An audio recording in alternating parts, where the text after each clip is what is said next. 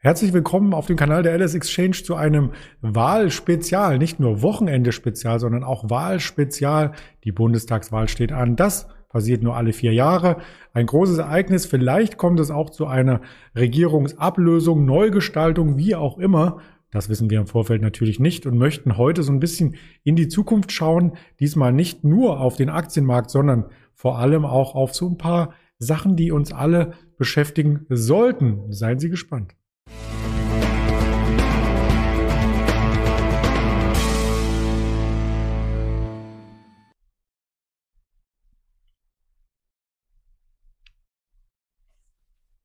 Und das Ganze wird schon am Freitag aufgezeichnet, publiziert dann eben am Wochenende, damit es pünktlich zur Wahl noch bei Ihnen nicht in der Urne, sondern quasi im Postkasten zu sehen ist. Ich habe das Ganze vorstrukturiert mit allen Wochenendspezial, Wochenendrückblick, Wahlspezial und wie immer einen Händler hier ins Gespräch berufen, der schon drauf wartet, aufgerufen zu werden. Doch zuvor schaue ich auf die Märkte. Dann darf der Fight hier gerne hinzukommen. Der Wochenrückblick vom, Rückblick vom Freitag zeigt ein sehr, sehr gemischtes Bild. Also der Hang Seng, der ja auch am Wochenstart mit Evergrande, Evergrande, mit diesem Skandal zu kämpfen hatte, stand stark unter Druck, konnte sich bis zum Wochenausklang nicht erholen. Da steht schon der Wochenausklang fest, knapp drei Prozent Minus. Auch Athen in Griechenland musste leiden. Kosttechnisch der Nikkei auch leicht im Minus, der Kospi, also die asiatischen Märkte waren unter Wasser und der DAX hat es zumindest zum Freitag gerade so geschafft, in der Pluszone sich zu behaupten. Aber das war eine Tal- und Bergfahrt. So muss man es ausdrücken, denn zum Montag ging es erst einmal tiefer auf 15.019 Punkte, zwischenzeitlich 15.700 wieder erreicht und jetzt zum Wochenausklang vornehmlich der letzten Wall Street Session äh, stehen wir leicht im Plus auf demselben Level wie auch der Dow Jones, der es auch geschafft hat, wieder in die Pluszone zu gelangen. Der Nasdaq hat da noch ein paar ähm, Punkte vor sich, aber nicht mehr viele. Die Rohstoffe, gemischtes Bild, Erdgas stark angestiegen. Wir haben in der letzten Woche auch auf Rohöl geschaut. Die sind nun mittlerweile an einem Mehrjahreshoch fast angekommen. WTI bei 73, das Mehrjahreshoch liegt bei 77.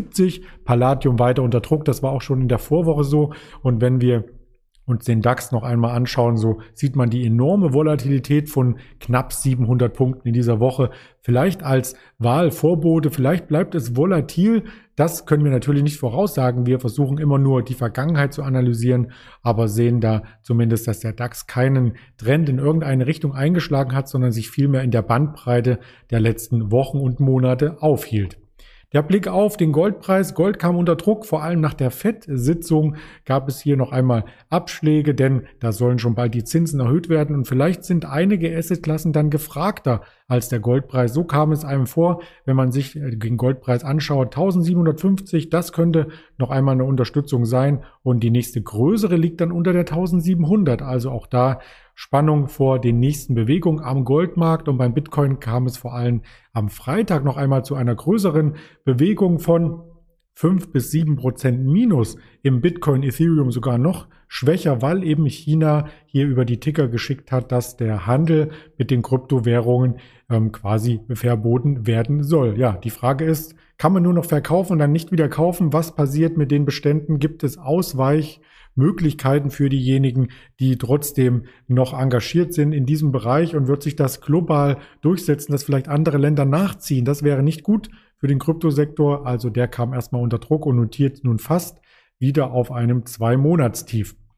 Wir haben die Qual der Wahl und das ist genau das Stichwort, wo ich den Veit dazu rufe. Hallo Veit. Ja, Andreas, guten Tag, ich grüße dich. Ja, schön, dass wir nicht nur über Aktien sprechen, das soll ein Sonderformat sein, passend zur Wahl, sondern auch so ein bisschen open-minded ähm, schauen, was sind denn noch für Themen, die mit der Wahl verbunden sind. Du hast uns die drei Kandidaten hier mal mitgebracht, die ich gerade ähm, eingeblendet habe. Das sind die drei amtierenden Kanzlerkandidaten, Schrägstrich Kanzlerkandidatin, die maßgeblich dann ab der kommenden Woche oder zumindest ab der Vereidigung unser Land repräsentieren dürfen. Ja, ganz genau. Wir stehen vor einer richtungsweisenden Wahl. Es ist nicht aber so eine Wahl wie früher, wer wird Bundeskanzler. Es möchte nicht übertreiben, aber es geht so ein bisschen um die Zukunft des Planeten. Es geht um die Zukunft, wie wir das Ganze clever angehen, damit es nicht ganz so teuer wird, wie alle uns verschweigen. Und ähm, ja, fangen wir mal mit dem ersten Thema an. Was ich ganz wichtig finde, ist ähm, das Schreckgespenst Rot-Rot-Grün. Äh, Söder hat jetzt mehrmals gewarnt äh, vor einem Linksruck. Die Julia Klöckner hat gesagt, wer Baerbock wählt, bekommt Rot-Rot. Äh, Dobrindt poltert sowieso die ganze Zeit und dieser Sache möchte ich jetzt mal den Zahn ziehen. Ich bin ganz sicher, es wird nicht Rot-Rot-Grün geben und es wird an den Grünen scheitern. Warum? Ja, die SPD und die Linken sind sich in vielen Sachen sehr ähnlich von der Gedankenweise. Also bei denen droht tatsächlich die Gefahr. Die Grünen werden das unterbinden. Warum? Wir haben da einmal die DDR-Vergangenheit, die halt von der Linken recht schön geredet wird. Mit der Haltung kommen die Grünen überhaupt nicht zurecht. Wir haben generell die Haltung zu Russland und China. Da möchten die Grünen eine härtere Gangart äh, einlegen. Übrigens sehr im Interesse und sehr unisono mit den USA. Ähm, dann die Ideen von Abschaffung des Verfassungsschutzes. Das passt überhaupt nicht. Kriegseinsätze, überhaupt die ganze Auslandspolitik passt nicht zusammen. Und zwar nicht, weil man da unterschiedlicher Meinung ist, sondern es, das sind zwei Ideologien, die aufeinandertreffen, die, nicht, die sich nicht matchen. Das passt einfach nicht, ja. Die Frau Baerbock hat auch gesagt, sie kann sich bewaffnete Drohnen vorstellen. Die Linkspartei möchte ein Bündnis, ein Friedens- oder Militärbündnis mit den Russen eingehen und aus der NATO austreten. Also all das geht überhaupt nicht. Ja? Ich zitiere hier Annalena Baerbock, ich möchte eine Bundesregierung, die im Herzen pro-europäisch schlägt und Verantwortung in der Welt übernimmt, etc., etc. Aber wenn man außenpolitische Handlungsfähigkeit einer Regierung nicht sicherstellen kann, dann gibt es keine Regierungsgrundlage. Das zum einen. Überzeugt? Nein, noch nicht. Es geht weiter. Ich lese vor aus dem Handelsblatt. Die Linkskoalition ist von allen Optionen auf dem Tisch die unwahrscheinlichste, sagt der Politikwissenschaftler Heinrich Oberreuter dem Handelsblatt. Es sei ein großes Rätsel, wie diese Koalition zusammenhalten sollte, etwa mit Blick auf die außenpolitischen Gräben. Die Aussagen von Baerbock zu Russland und China seien konsequente und durchaus harte Einschätzungen der Ideologie und Machtpolitik der beiden Länder. Da gibt es aber keine Verwandtschaft zu den Linken. Und selbst mit der SPD gäbe es Schwierigkeiten, sagt Oberreuter. Wie die Linken mit ihrer einseitigen, eher ideologisch angehauchten Sozialpolitik koalitionsfähig mit den Grünen und SPD sein wollen, ist mir ein Rätsel, sagt Oberreuter. Das zum Thema Rot-Rot-Grün. Ich bin ganz sicher, Rot-Rot-Grün gibt es nicht. Okay, es gibt ja noch mehrere Konstellationen. Ich nehme die mal beim Wort. Ähm, man weiß, also ich weiß nicht, was, was kommt. Ähm, logischerweise, es ist ja auch eine Wahl, die vielleicht auf der Zielgerade ähm, entschieden wird. Und dann hat man immer noch diese Konstellation, welche Partei mit welcher hier quasi die Regierungsbindung eingeht. Da hast du uns ein paar Beispiele mitgebracht, mit Fragezeichen versehen. Wollen wir die mal kurz durchgehen? Genau. Wir gehen nachher mal gezielt auf sie ein. Wir haben also einmal die Ampel wir haben, also Ampel ist klar, rot, grün, gelb. Wir haben Jamaika, schwarz, grün, gelb. Wir haben Kenia, Union, SPD und Grüne. Ähm, was man daran erkennt, ist, die Grünen tauchen immer auf. Und was man so in Politmagazinen oder auch in Zeitungen, FAZ Spiegel und sowas liest, die Grünen sind gesetzt. Die Grünen sind auf jeden Fall dabei. Egal was kommt. Der zweite Spieler das sind die, ist die SPD, äh, ist die FDP. Der Lindner steht unter Druck. Er hat einmal nicht mitregiert. Ein zweites Mal geht das wohl nicht. Wie sagte Hajo Schumacher, beim ersten Mal haben ihm das die Wähler noch verziehen, beim zweiten Mal werden sie es ihm nicht verzeihen. Also der wird sich irgendwo unterbringen. Und deswegen, wir haben zwei mögliche Koalitionen, die Ampel und Jamaika. Eins von denen kommt. Warum sind die Grünen so gesetzt? Ja, die Grünen sind salonfähig geworden. Ähm, ich zitiere aus dem Spiegel, Spiegel Online, 2. Juni 2021. Dass Grüne und Wirtschaftsvertreter sich gut verstehen, ist keine Selbstverständlichkeit. Mit Ex-Siemens-Chef Joe Käser hat nun aber ein äußerst prominenter früherer Wirtschaftsführer seine Stimme für die grüne Kanzlerkandidatin erhoben. Die 40-Jährige habe die größte Glaubwürdigkeit für eine nachhaltige und langfristige Erneuerung, sagt Käser der Süddeutschen Zeitung. Er habe Baerbock kennengelernt als eine Person, die auf die Wirtschaft zugehe und zuhöre. Zudem könne sie sich schnell auch in traditionelle Industriethemen wie Stahl, Chemie etc. etc. reindenken. Was habe ich noch? Wir schauen ins Handelsblatt.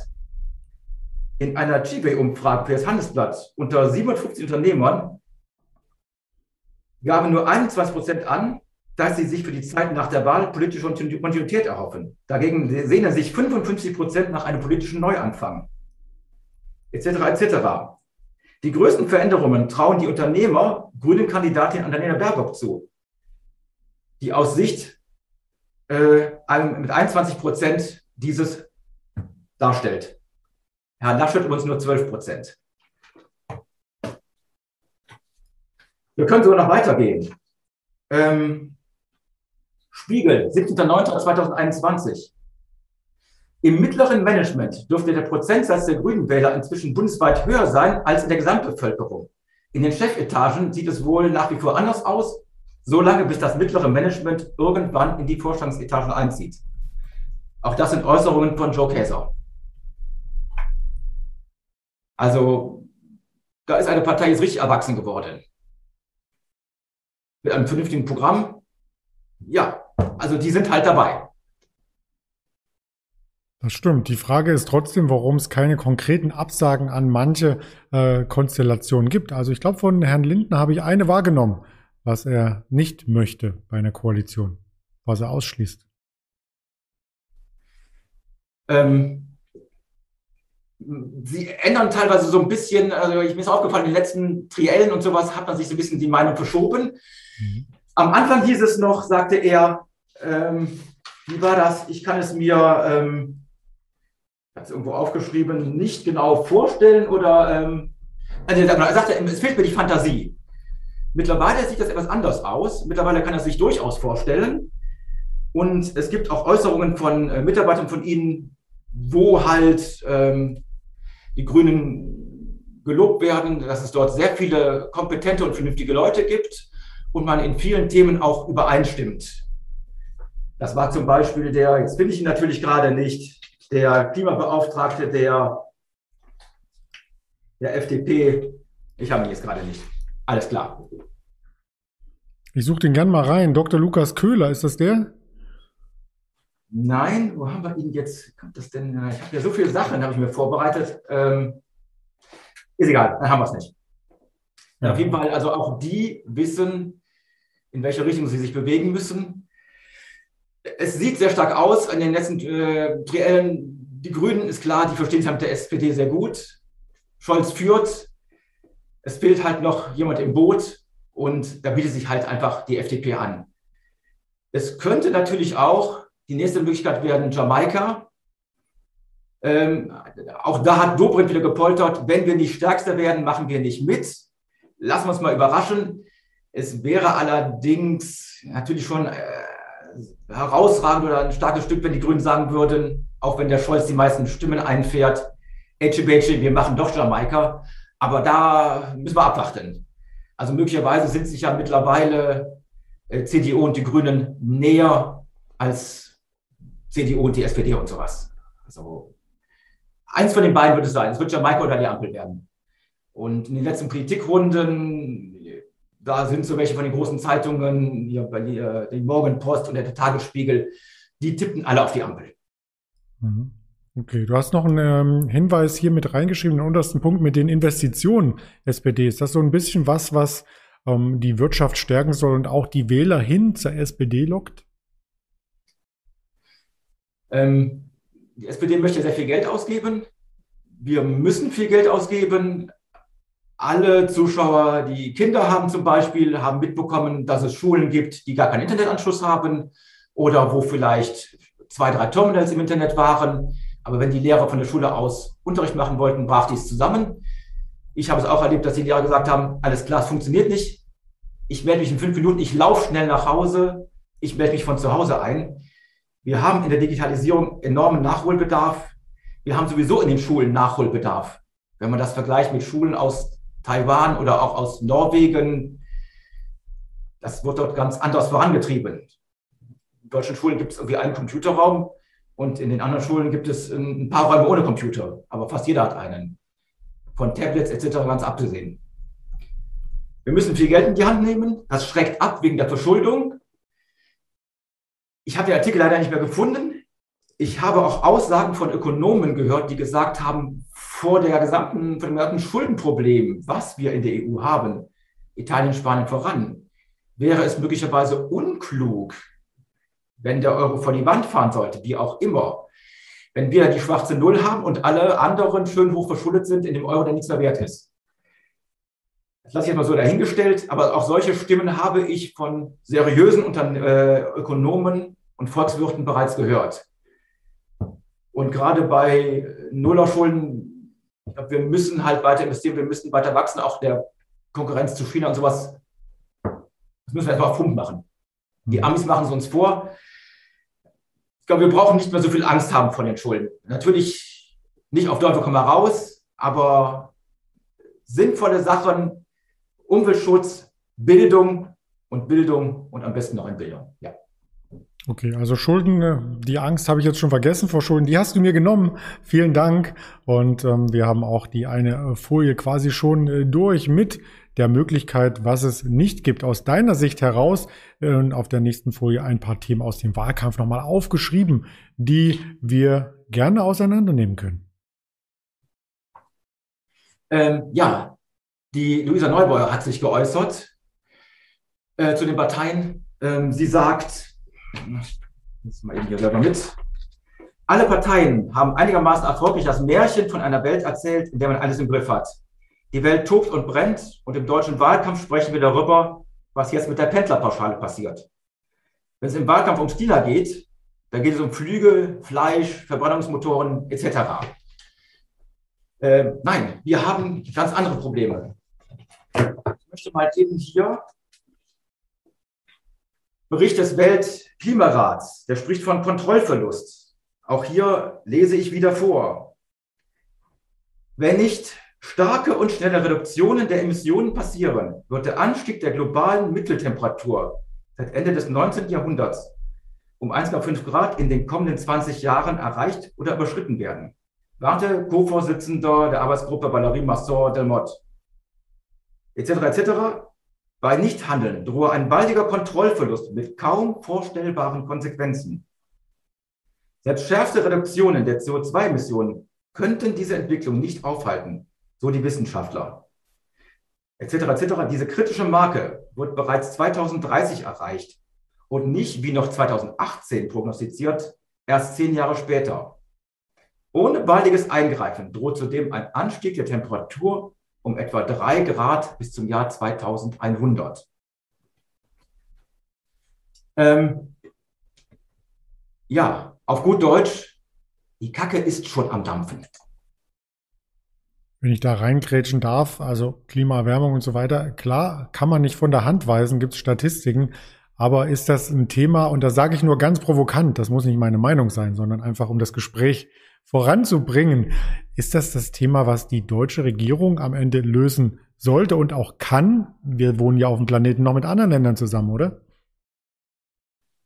Ja, ähm, wir haben äh, Länder wie Norwegen oder auch die Niederlande, die teilweise schon die Sache mit, der, mit dem Verbot der Verbrenner ähm, durchhaben. Die Norweger haben einen sehr hohen Anteil an Elektroautos. Ja, den, die sind natürlich finanziell auch gut aufgestellt, aber irgendeiner muss ja äh, vorangehen und den Leuten zeigen, wie es geht, dass man nachher mit dem Finger auf welche zeigen kann. Und irgendeiner muss halt anfangen.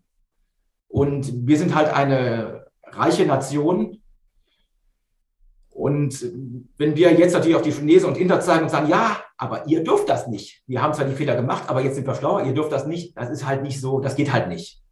Und wir waren die Ersten, die mit die Verschmutzung nach oben getrieben haben. Also müssen auch die Ersten sein, die den Spieß rumdrehen. Und es wird Geld kosten und es wird an uns, an unser aller Portemonnaies gehen. Und ich glaube auch, dass das dem Lasche und dem Lindner be bewusst ist, auch wenn sie jetzt noch sagen, wir machen das freiwillig mit Programmen und Anreizen. Nein, das wird, es wird auf Verbote hinauslaufen und es wird teuer werden. Peng, so ist das. Wir haben in Deutschland eine überschaubare Zahl an Kohlekraftwerken. Wenn ich mal hier so quer schaue, in Afrika, in Afrika übrigens, gibt es 34 Kohlekraftwerke. In Indien, äh, da muss man sich ja festhalten, 74 sind am Netz und Weltspitze ist äh, China. Also nee, 74 neue sind ans Netz gegangen. In Indien gibt es insgesamt 281, in den USA 263 weniger und China über 1000, 1077. So, wenn wir 10 haben und äh, China hat 1077 und wir tun unsere 10 für ganz viel Geld abschalten und umbauen, bringt das global, ich bin kein Mathematikprofessor, aber das kann ich zusammenrechnen, nichts. Ja, das wird schwierig werden und äh, ja, ich hoffe nicht, dass wir die Sache vor, dem, vor die Wand fahren. Aber das hoffe ich auch. Ja. Das Risiko ist, deutlich, ist durchaus da, dass wir uns einfach mit der ganzen Bürokratie und Besserwisserei und äh, die anderen und überhaupt und Ausreden, was wir sowieso toll äh, in den letzten 16 Jahren vorgemacht bekommen haben, dass wir die Karte vor die Wand fahren. Ja, würde mich nicht wundern. Gut, aber da, bevor wir depressiv werden, lass uns äh, gern auch nochmal die Aufgaben zusammen skizzieren, die du jetzt schon angedeutet hast. Also, große Aufgaben warten an uns und du hast drei quasi heraus ähm, stilisiert. Alarmstufe Rot steht dabei. Was ist denn da alles dabei? Ja, ich habe noch ein äh, Interview gelesen mit dem äh, Professor Dietrich Borschert vom Helmholtz-Institut. Auch er sagt, die Probleme sind halt schon da. Und zwar ganz einfach aufgrund der Erwärmung ist, willst du das Packeis, das ist das, das Eis in der, in der Arktis durch diese Erwärmung kommt es halt zu Temper sind diese Temperaturunterschiede, die wir auf der Welt haben, nicht mehr so stark. Früher gab es, man muss sich das so vorstellen, wie äh, einen Raum, den ich im Winter lüfte, da tauscht sich die Luft wesentlich schneller aus als ein Raum, wo draußen die gleiche Temperatur ist wie innen. Wenn sich jetzt die Temperatur in den Polarregionen der sonstigen Temperatur anmeldet, dann verlangsamen sich die Winde. Hinzu kommt, dass diese Luftmassen, die sich erwärmen, mehr Wasser aufnehmen können. Luft, die um ein Grad erwärmt wird, kann sieben Prozent mehr Wasser aufnehmen. Das heißt, ich habe also so gesehen mehr Wolken. Es kann auch mehr Niederschlag geben. Das hört sich auf den ersten Blick erstmal gut an. Aber aufgrund dieser verlangsamten Bewegung haben wir das, was jetzt vor kurzem passiert ist, im Ahrtal etc. Wenn es einmal unter Umständen irgendwo regnet, dann regnet es richtig lange. Dann kann da richtig Material unterkommen, weil diese weil zu wenig Winter ist. Und im Umkehrschluss, das haben wir damals in dem Bekocht-Sommer gehabt, wo man wochenlang ein Hochdruckgebiet hat. Wenn wir zu wenig Wind haben und die Luftmassen sich bewegen, dann kreist dieses Hochdruckgebiet unter Umständen wochenlang über eine Region. Jetzt in Südeuropa, Griechenland, Türkei, wo wir die Brände haben. Und das ist nichts Temporäres. Das ist jetzt so und es wird zunehmen. Ja. Das ist auch etwas, äh, was wir ähm, nicht nur bei uns vor der Haustür gesehen haben, sondern man braucht nur nach Venedig schauen zum Beispiel. Auch da gibt es Probleme. Oder du hast ein schönes Bild mitgebracht von den Malediven. Wie ist denn das entstanden? Das war doch nicht aus deinem Urlaub. Genau, das ist ein älteres Bild. Das hat damals der Präsident der Malediven, ich meine 2009 wäre es gewesen, äh, gemacht. Die haben wirklich Angst, die sind nur knapp über dem Meeresspiegel. Also die werden tatsächlich einfach irgendwann untergehen. Ja. Und nicht nur die Malediven, also viele andere Länder haben ein großes Problem. Wir haben sehr hohe Menschenmassen in den Regionen der Küsten äh, wohnen. Auch hier habe ich einen Text, wie die Internationale Organisation für Migration schätzt. Würde ein zunehmender Meeresanstieg um einen Meter weltweit 360.000 Küstenkilometer betreffen, Ungefähr zwei Drittel der Weltbevölkerung leben nicht weiter als 100 Kilometer von den Meeresküsten entfernt. Und allein in den Gebieten, die maximal 10 Meter über dem Meeresspiegel liegen, leben 634 Millionen Menschen. Knapp ein Zehntel der aktuellen Weltbevölkerung. Davon allein 360 Millionen in küstennahen Gebieten. Ich sage nur Los Angeles, Hongkong, New York, Hamburg, die kriegen alle ein Problem. Insbesondere jetzt noch als kleiner Gag hinzu. Die Städte an der Ostküste der USA, die gesamte nordamerikanische Platte ist in einer gewissen Kippbewegung. Sie wurde, wurde im Norden runtergedrückt aufgrund des Packeises. Dadurch, dass aber grundsätzlich das Packeis in den letzten tausend Jahren sowieso abgenommen hat und jetzt noch verstärkt abnimmt, ähm, senkt sich, hebt sich im Norden die Platte und im Süden geht die Platte ein bisschen runter. In den letzten 100, 150 Jahren haben sich, äh, hat sich die Ostküste um 40, 45 Zentimeter bereits gesenkt. Wir reden von ungefähr drei Millimetern pro Jahr, was sich auch beschleunigt. Wenn also auch noch die Küsten absinken und gleichzeitig auch der Meeresspiegel steigt, ja, das wird richtig lustig. Jetzt kann ich noch was erzählen, noch, noch viel lustiger ist. Jetzt könnte ich ja, wie in New Orleans und sowas, Schutzmaßnahmen ergreifen der Küsten. Die Niederländer haben das schon vor Jahren gemacht. Nehmen wir mal Florida. Florida ist auf porösem Gestein gebaut. Mhm. Ähm, das ist kein massiver Fels wie in New York, der die schönen hohen Wolkenkratzer ohne Probleme tragen kann, sondern das ist ein poröser Stein, wo das Wasser auch von unten nach oben dringen kann. Wenn der Meeresspiegel steigt, wird äh, Florida unterspült werden. Das Wasser kommt teilweise auch jetzt schon bei Sturmfluten einfach aus dem Boden raus. Mhm. Ich bin völlig fasziniert, dass dort immer noch diese Wolkenkratzer gebaut werden und verkauft werden. Die haben im Jahr 2070, 2080 fangen da an, die Keller voll zu laufen und man kann es nicht verhindern. Ja, und vielleicht auch so Einzelschicksale kommen dann auf die Seite 1 der Bildzeitung. Michael Wendler, der darf nicht mehr nach Deutschland und der wohnt in Florida. Was soll der dann machen? Ja, okay. ich weiß nicht. Der kriegt kein Asyl mehr hier. Nee, ich, ich wollte dich kurz sprachlos sehen. Ich wollte dich kurz sprachlos sehen. Deswegen. Hier hat auch einer geschrieben bei Twitch, der Trump wird ertrinken. Uiuiui. Kann natürlich alles passieren. Äh, wir wollen aber nicht den Teufel an die Wand malen, sondern wir wollen auch die Biegung noch in Richtung Aktien hinbekommen. Wir sind bei 27 Minuten.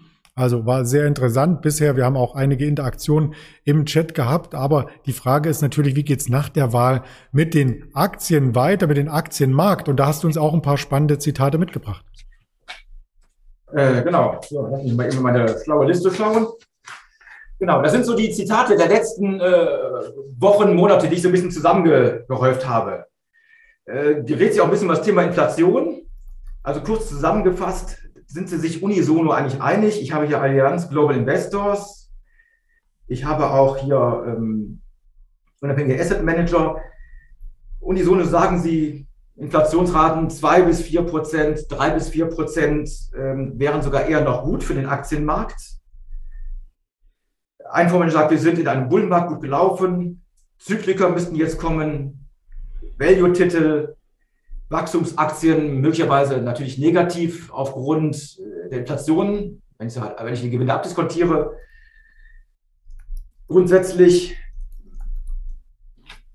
weiterhin, es spricht weiterhin doch alles für Aktien.